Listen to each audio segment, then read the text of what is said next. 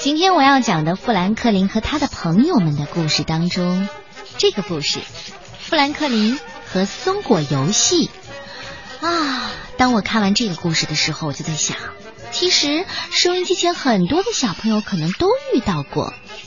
小熊是富兰克林的好朋友，但是这一天呢，他却不和富兰克林一起玩，而是去和小兔子一起玩松果游戏。哟，那小熊还是富兰克林的好朋友吗？我们一起走进今天的故事吧。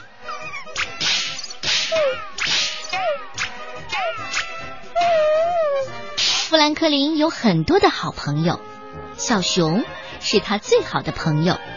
富兰克林喜欢和小熊一起做游戏，他们最喜欢的游戏啊是垒石块。这一天，富兰克林来到公园，想跟小熊一起玩垒石块，可是小熊正在和小兔子玩别的游戏呢。小熊说：“嘿，富兰克林，这个游戏是小兔子发明的，可有意思了，叫穿越松果。”对对对，这个游戏特别简单，你只要让皮球飞过最远的那颗松果，而且不碰到其他的松果，就算你赢了。小兔子也说：“富兰克林从小熊手里拿过皮球，轻轻的把皮球扔了出去，可是他力气太小了，皮球没有飞过任何一个松果。”嗯，好了，我玩过一次了，小熊，咱们去垒石块吧。呃，可是我还想和小兔子一起玩穿越松果的游戏呢。那我就去垒石块了。说完，富兰克林抱起几块石头，生气的跺着脚走了。嘿，等等，富兰克林！富兰克林就像没有听见一样，继续往前走。富兰克林找来一些石块，开始搭石头塔。富兰克林玩的很专心，没发现小蜗牛爬到了旁边的树枝上。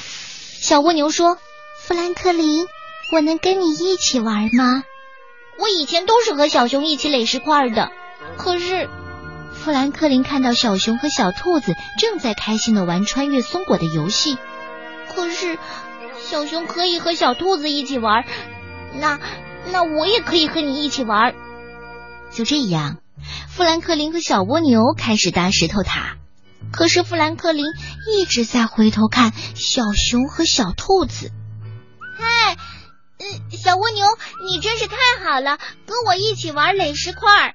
声音大的小熊也能听得见，小蜗牛只好配合说：“啊，富兰克林，垒石块真是太好玩了。”富兰克林继续大声喊：“对呀，对呀，对呀，垒石块是最棒的游戏。”小蜗牛皱了皱眉头：“哎，富兰克林，你为什么这么大声啊？”这时候啊。石头塔开始摇晃，接着轰隆一声倒了下来。哦不，小蜗牛啊！小蜗牛缩进了蜗牛壳，变成一个球。富兰克林只顾着看小熊和小兔子了，他根本就没有心情搭石头塔。石头塔倒了下来，小蜗牛变成了这个球，滚到了小熊和小兔子身边。我我能跟你们一起玩吗？哦，当然可以啊。呃，对，你可以当皮球，听起来真有意思。小熊把小蜗牛举起来，让小蜗牛像皮球一样滚了出去。哇，太好玩了！石头塔倒了一地。富兰克林呢，坐在一块石头上叹了口气。小海狸和小鹅走了过来。哎，富兰克林，这些石头是干嘛用的？我在玩垒石块，呃，是不是很有意思呀？我们能和你一起玩吗？当然可以。富兰克林终于高兴了。可是富兰克林还没有来得及讲游戏规则，哦，小鹅他就说了：“我们要先捡来一些石头。哦，对了对了，富兰克林，你已经捡了这么多了，我把它们搭成一座塔，然后小海狸再装饰一下就完成了。可是，可是我和小熊不是这么玩的。哎，小海狸和小鹅当然不听他的。”他们搭的石头塔很高很高，上面摆着树叶儿和橡果。就在这时候啊，小鹅看到了小兔子、小熊和小蜗牛。哎哎，你你你说他们在玩什么呀？哎，好像特别好玩呢。那我们也去玩吧。说完，小鹅和小海狸就跑了过去。哎呦呦，富兰克林可气坏了。这时候啊，小狐狸走了过来。哎，富兰克林，你这座塔真好看。那是小海狸和小鹅搭的。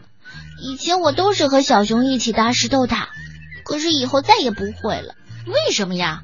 因为现在你最好的朋友小兔子和我最好的朋友小熊，他们俩变成了好朋友。